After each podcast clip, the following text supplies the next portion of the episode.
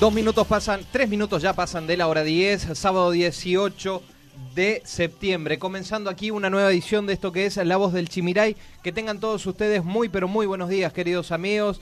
Ya estamos aquí para hacerle compañía hasta la hora 12 con el equipo completo. Si bien la ausencia de Carla se sintió el sábado pasado, hoy ya la tenemos aquí. Y antes que nada, feliz día del maestro que fue el sábado pasado y feliz día del profesor que fue en el día de ayer, ¿o no? Así es, buen día Gastón, buen día a nuestra querida eh, audiencia.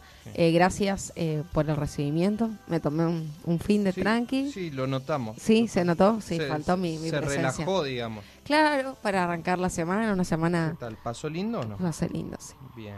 uno cambia de aire, ¿viste? Por más que vaya cerquita, cambias de aire. Gracias por los saludos, así es. Ayer fue el día del profesor, día del psicopedagogo, así que feliz día a estos profesionales, como yo digo, una tarea tan noble como la de enseñar, ¿no? Así que bueno, eh, gracias por el saludo y bueno, eh, feliz día a todos mis colegas. Bien, y también el saludo a los, a los alumnos. Me imagino habrá sido muy mimada por los alumnos. Sí, sí, sí. Ahora el lunes 20 vamos a tener el Día del Estudiante. Ah. Viste que eso solía ser varios días. Bueno, ahora por protocolo lo armamos en un día, cada uno en su turno. Y bueno, y el día martes 21 de septiembre eh, los alumnos tendrán su asueto por su día.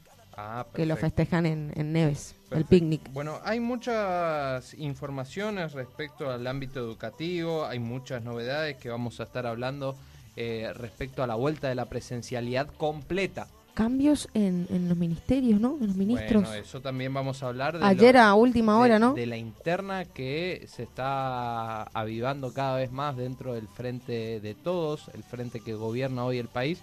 Vamos a hablar porque esta, esta semana ha sido una semana cargada de información, cargada de noticias muy calientes, internas, de por medio, que veremos en qué termina, porque no nos olvidemos de que para que este gobierno finalice su mandato, le quedan dos años.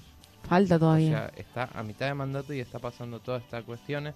Bueno, vamos a analizar y como siempre vamos a tener invitados de lujo, pero antes la temperatura, Carla. Así es, actualmente en la ciudad de Las Flores tenemos 21 grados, se espera para el resto de la jornada un día soleado, con máximas de 29 grados y mínimas de 20. Volvió el calorcito, viste que estuvo fresco estos días. Bien.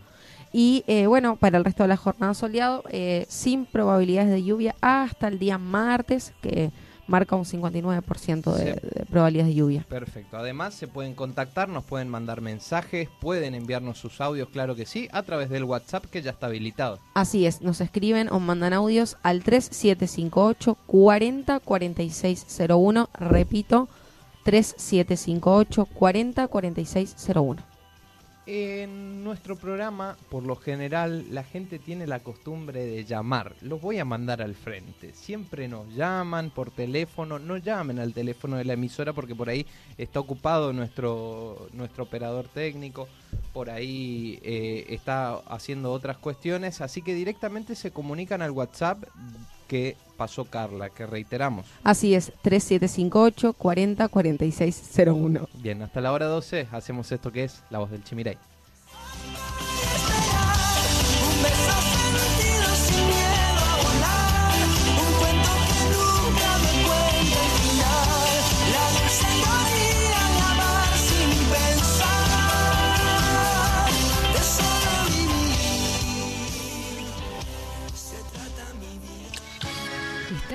La Voz del Chimirai, aquí en la 100.3. En la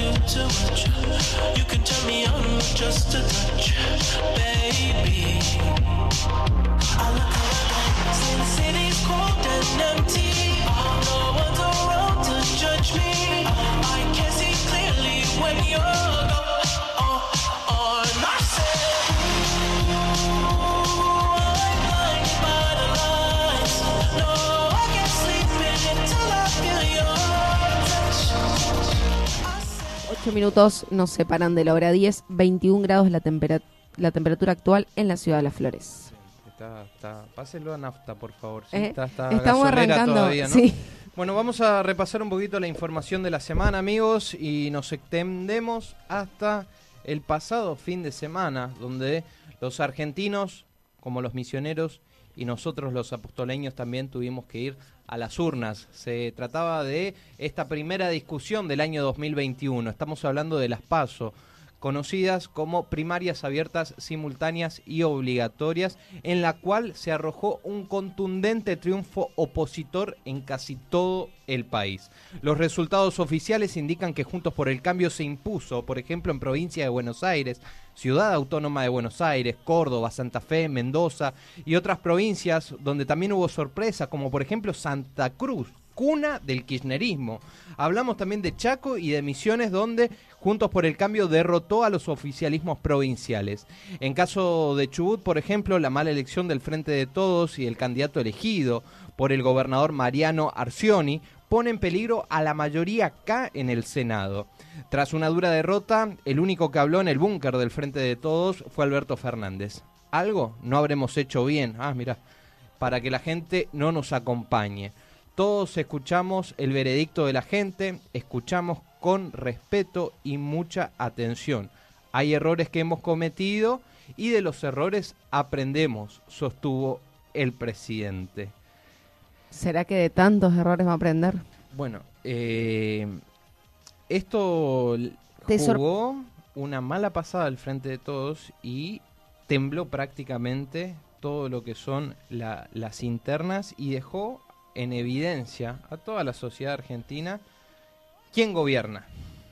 Viste que están los rumores, o siempre escuchamos a veces referentes de quién verdaderamente gobierna y quién verdaderamente tiene el poder dentro de lo que es esta coalición de gobiernos que denominaron Frente de Todos, en la cual eh, está nucleado el kirchnerismo por un lado, el PJ que hace tiempo fue tomado ya por eh, el, kirchnerismo y también eh, el Frente Renovador que encabeza Sergio Massa, el Frente Renovador Nacional, no estamos hablando del Frente Renovador Provincial, eh, que encabeza Sergio Massa y bueno, dejó en evidencia todas las internas que tienen y un enfrentamiento que ha trazado la semana con muchas discusiones respecto a la interna entre Alberto Fernández y la vicepresidente Cristina Fernández de Kirchner. Así que vamos a hablar un poquito en minutos de eso. enseguida también te vamos a dar un poco los resultados específicos de los resultados de las últimas elecciones, tanto en la provincia de Misiones como aquí en Apóstoles, cómo se ha comportado el electorado apostoleño.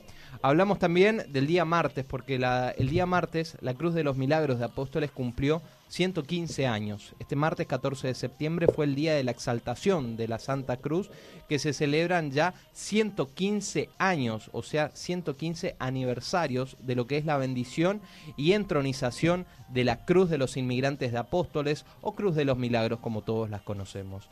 Se cumplen también 25 años del aniversario de la bendición de la piedra fundacional de la capilla Santa Cruz de los Milagros y bendición de la urna de pie de la cruz. La capilla histórica se encuentra ubicada allí en Avenida Centenario, un lugar muy vistoso de nuestra ciudad, y en cercanías también al predio de las Pollerbas. 115 años han pasado desde que nuestros abuelos inmigrantes pidieron a Dios que cesen las enfermedades, ofreciendo este símbolo de fe en el lugar más alto y representativo de ese entonces la colonia de apóstoles. Contaron, contaron así eh, referentes de la colectividad polaca.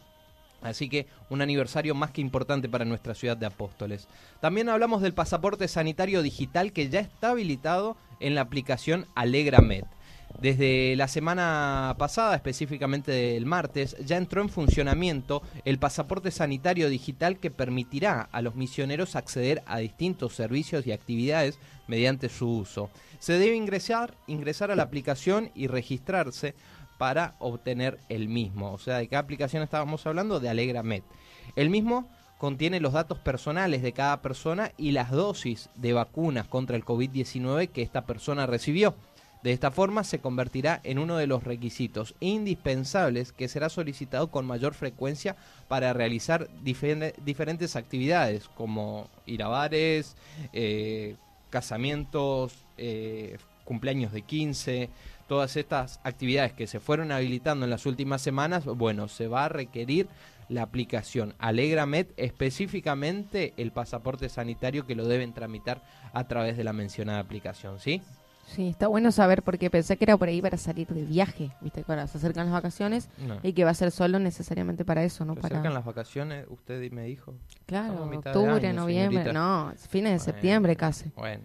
Octubre, noviembre y se va el año. Veo dónde está ubicada su cabeza temporalmente. Sí, sí, sí, estoy palpitando las vacaciones. Bueno, y hablando de vacaciones, hablemos de números, porque tenemos que hablar de inflación. La inflación que se acumula en el 2021 ya va prácticamente a un 32,3%. El INDEC difundió este dato del mes de agosto, que perforó finalmente por primera vez la barrera del 3% en un año.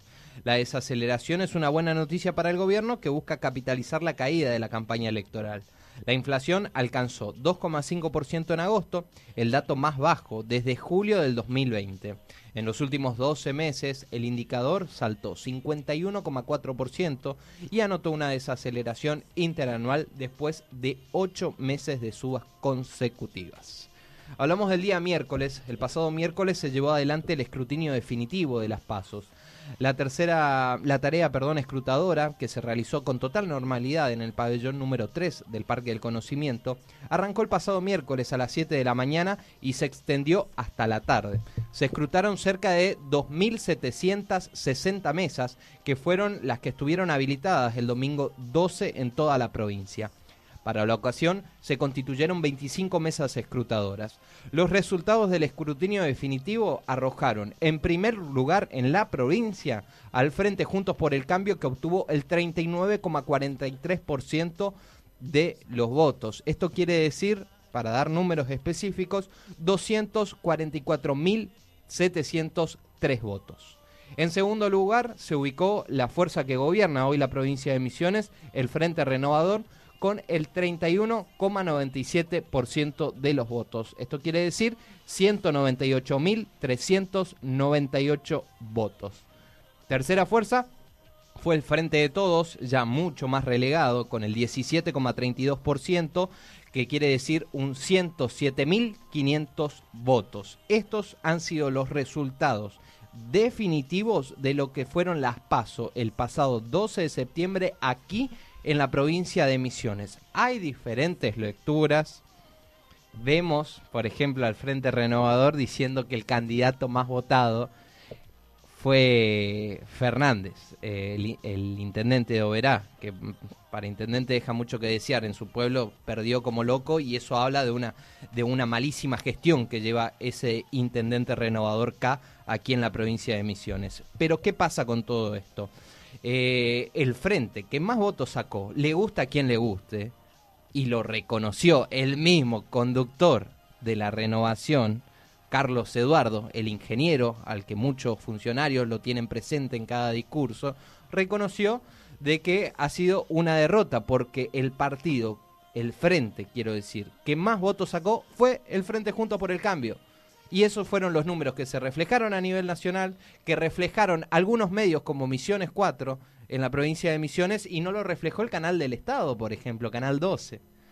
Otros, otros recortes periodísticos también hasta ahora encabezan de que eh, el Fernández... El C5N de la provincia, por ejemplo, salió a decir que Fernández era eh, eh, el, candidato, más, votado y es mentirle a la gente. Es mentirle a la gente, claro. Y aparte, bueno, vamos a ver qué va a pasar después en el 14 de noviembre que se disputan las generales. ¿eh? Pero vamos a repasar cómo han sido los resultados específicamente aquí en la ciudad de Apóstoles. A ver qué resultados ha obtenido cada, cada partido y cada candidato. Bien, en Apóstoles con 5.065 votos, Pedro Puerta ganó en forma contundente las elecciones por 69 votos arriba o a diferencia con el Frente Renovador y la interna con Arjol, quien en Apóstoles, el candidato Arjol, sacó 1.447 sufragios. Vamos a ser un poquito más específicos, si te parece. Las elecciones paso en Apóstoles fueron ganadas por el precandidato a diputado nacional Pedro Puerta con 5.065 votos, aventajando al Frente Renovador por 69 votos. Mientras que en la interna del Frente Juntos por el Cambio derrotó a Martín Arjol, quien logró apenas 1.447 votos. En la interna, además, la lista A, Juntos Somos Misiones, 690 votos, lista B, Adelante Misiones, 446 votos, lista C, Juntos, 5.065 votos, el precandidato Pedro Puerta, lista D, Juntos por Misiones, 1.447, el candidato Arjol, y la lista E, Apertura Republicana, 44, 400, perdón, 46 votos. Luego tenemos al Partido Obrero, que logró 670 votos, Partido Libertad, Valores y Cambios, 467 votos. Y finalmente, el Frente de Todos logró 1.827 votos desde la lista A, Tierra, Techo y Trabajo, luego eh, que estaba encabezada por Graciela de Melo, la lista B, eh, Gortari y la lista C, Popular Agrario y Social, País con Lenguaza. Perfecto. Esos fueron los resultados en Apóstoles. Eh, por ahí le, digo, ¿no? A, aquellos funcionarios que, están practicando justamente a, ser funcionarios, eh, infórmense bien a la hora de sacar publicaciones, porque vi publicaciones insólitas. Infórmense bien, cuenten bien los resultados y hagan un análisis eh, serio a la hora de informar a la ciudadanía, porque vi en varias cuentas de funcionarios o algunos que practican hacerlo eh, en Apóstoles reflejando datos que no eran verdad. Así que eh, traten de llevar un poco de claridad a la población y asumir la derrota. Si, si perdieron, reconozcan la derrota. Eh, eh, esto más que nada para evitar todo tipo de confusiones a, a, la población. Que la población ya no come vidrio, ¿sí? Hay que saber ganar y hay que saber perder. Exacto. Porque cuando ganamos festejamos y cuando perdemos, bueno, algo hay que cambiar en la práctica. Tal cual. Yo creo que, que todo lo que hablamos en, en la radio con los diferentes precandidatos y que la gente tome conciencia se vio en las urnas. Esperemos que se repitan estos resultados o la gente tenga esta conciencia para el 14, ¿no? Veremos qué acciones van a tomar ahora. Veremos, sí, sí, sí, se, mantienen los votos. Hoy no te dije los invitados, vamos a estar hablando con un analista político sobre el final que nos va a dar un pantallazo de lo que han sido las elecciones y también de cómo se, prepara el escenario camino a las generales. Pero seguimos con la información de la semana y tenemos que hablar del día miércoles que se concentraron distintas manifestaciones en Puerto Iguazú solicitando la apertura de la frontera. Son comerciantes y vecinos autoconvocados que se reunieron el pasado miércoles a la mañana para pedir la reapertura de la frontera mediante el puente internacional Tancredo Neves que une las ciudades de Puerto Iguazú con Foz de Iguazú. La convocatoria fue en la rotonda de la ciudad y desde las 9 horas partieron al hito de las tres fronteras. Los manifestantes realizaron un corte total de ruta en el acceso a la zona aduanera.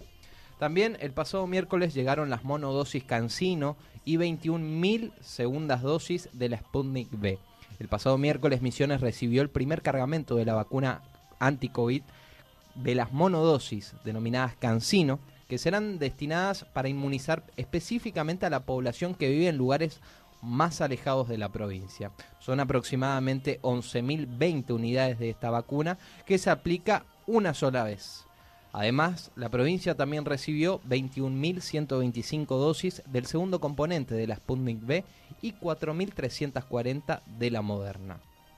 También los funcionarios que responden a Cristina Kirchner pusieron las renuncias a disposición del presidente. Esto se dio el pasado miércoles. Entre ellos hay cinco ministros, había cinco ministros, Guado de Pedro, Salva, Salvareza, Soria, Bauer y Cabandier. También eh, el titular del PAMI, la titular del PAMI, perdón, Luana Volnovich, la de ANSES, Fernanda Raberta, y de Comercio del Interior, Paula Español. El presidente de Aerolíneas también dejó a disposición su renuncia. Estamos hablando de Pablo Serani. La decisión fue adoptada como consecuencia de la contundente derrota en las primarias el pasado domingo y aquí se dio un puntapié en la interna que empezó a sangrar y a avivar eh, durante esas horas dentro del gobierno nacional, dentro del Frente de Todos en el cual la mayoría de estos funcionarios que yo acabo de nombrar responden a Cristina Kirchner. Y de inmediato, como si una orden bajara, pusieron a disposición la renuncia.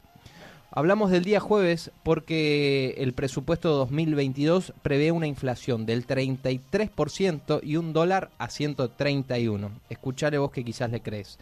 El presupuesto para el próximo año ingresó minutos antes de la medianoche al Parlamento para su tratamiento. Tras la firma, el presidente Alberto Fernández y el ministro de Economía, Martín Guzmán, y sus estimaciones anticipan el esquema de las políticas macroeconómicas, fiscales y cambiarias asociadas que pretende llevar adelante el gobierno nacional.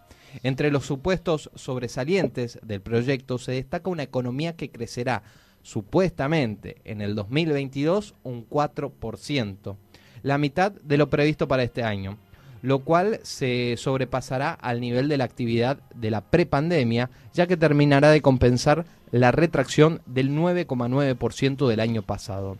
En cuanto a la inflación, la inflación para el próximo año, según el ministro de Economía, estimó que será un 33%, es decir, 12 puntos porcentuales de debajo de la previsión para que cierre el 2020 que debió revisarla, recordemos el alza promedio en el primer semestre que ya había superado el curso de la cual ellos habían ubicado del 29%. Así que ingresó el pasado jueves, eh, cerca de la medianoche, el presupuesto 2022 que, repito, prevé una inflación para el 2022 de un 33% y un dólar a 131. Ustedes sacarán sus conclusiones y creerán si quieren o no. Cristina rompió el silencio con una durísima carta y críticas que fueron destinadas directamente de lleno al presidente Alberto Fernández. Cristina Kirchner rompió el silencio con una extensa carta que publicó en su sitio web, una costumbre en su manera de comunicar en este último tiempo. Allí, la vicepresidente envió un mensaje bastante duro contra Alberto Fernández y todo su entorno. La vicepresidenta publicó eh, esta carta haciendo referencia a la crisis política que está viviendo el gobierno nacional luego de que los ministros y funcionarios que responden a ella hayan presentado sus renuncias. Hay novedades al respecto, enseguida te cuento. Hablamos de las noticias del día de ayer, viernes. El 99% de las escuelas pueden empezar el próximo lunes la presencialidad plena. El ministro de Educación, Miguel Sedov, confirmó que a partir del lunes comenzará a aplicarse la presencialidad plena en todos los colegios de la provincia. También señaló que hay 40 escuelas que podrán aplicar un menor distanciamiento y todos los docentes deberán volver a las aulas aunque no estén vacunados o tengan el esquema incompleto de las vacunas, ¿sí? Así que vuelven las clases presenciales al 100%, Carla. Así es, igualmente hay una aclaración ahí de, respetar según la infraestructura el, los 0,90 metros. Eso es una realidad.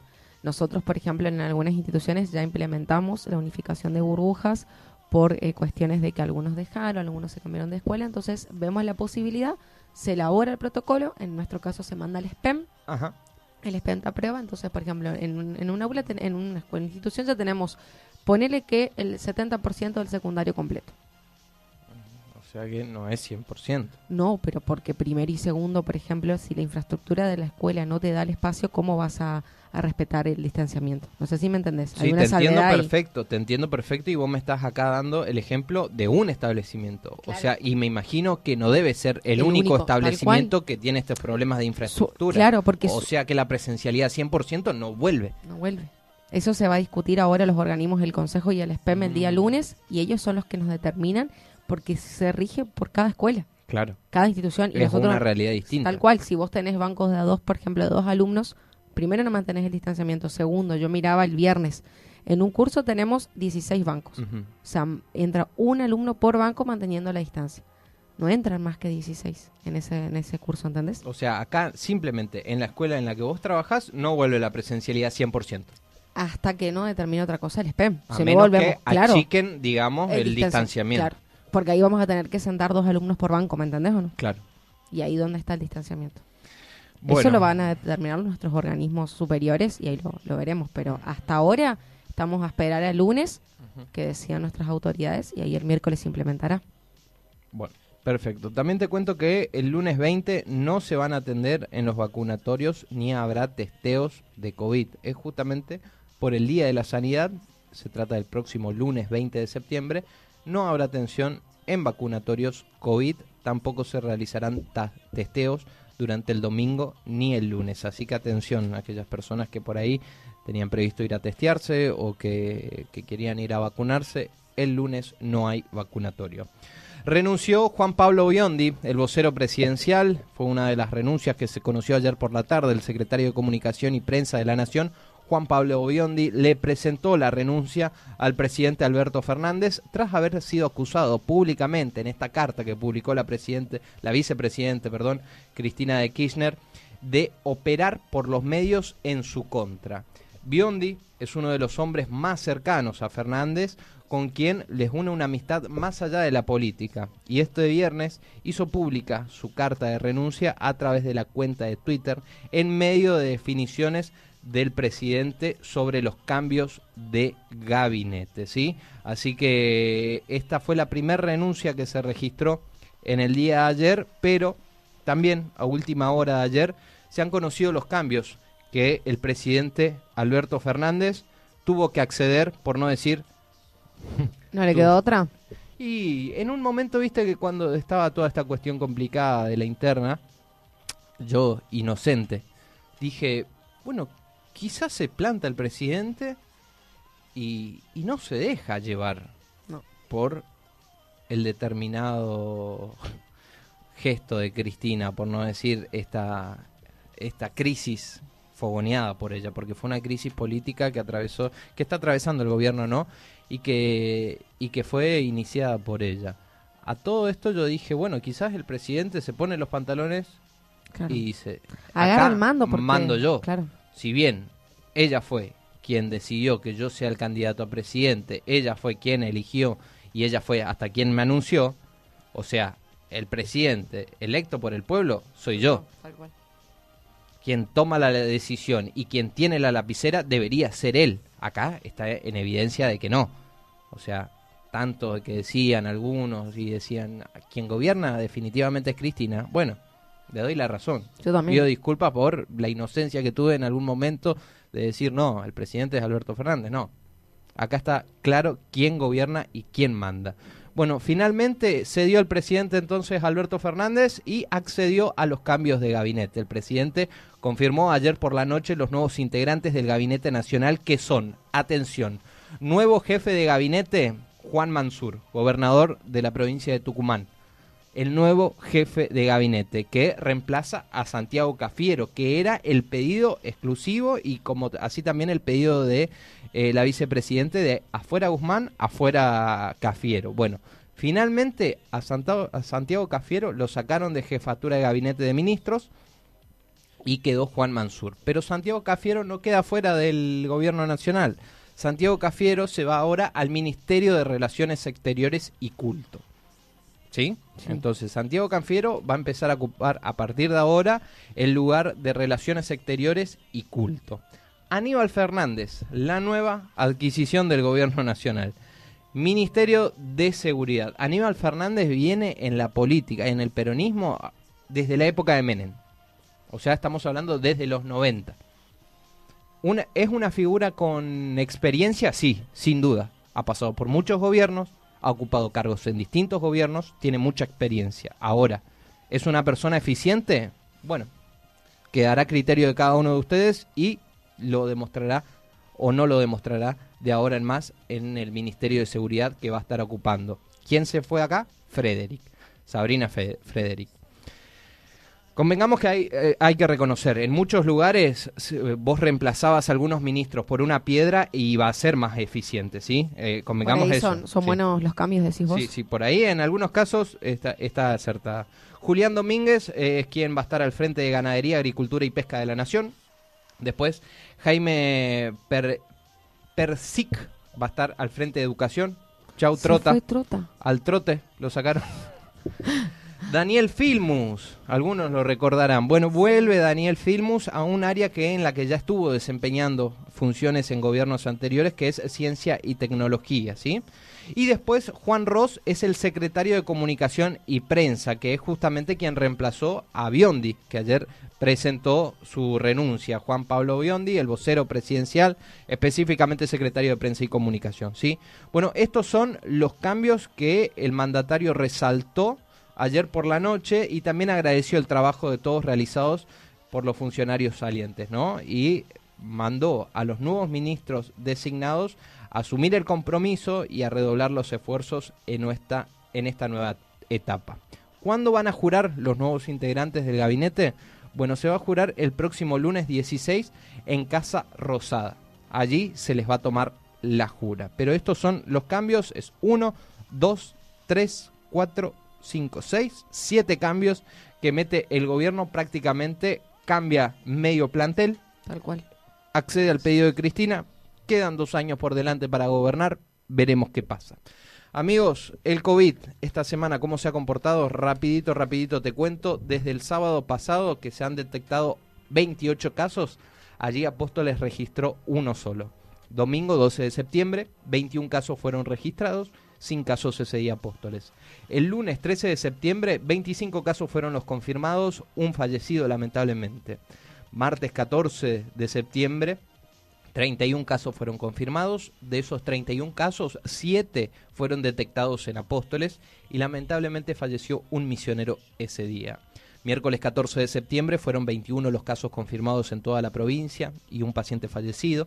Jueves 16 de septiembre, 23 casos fueron confirmados.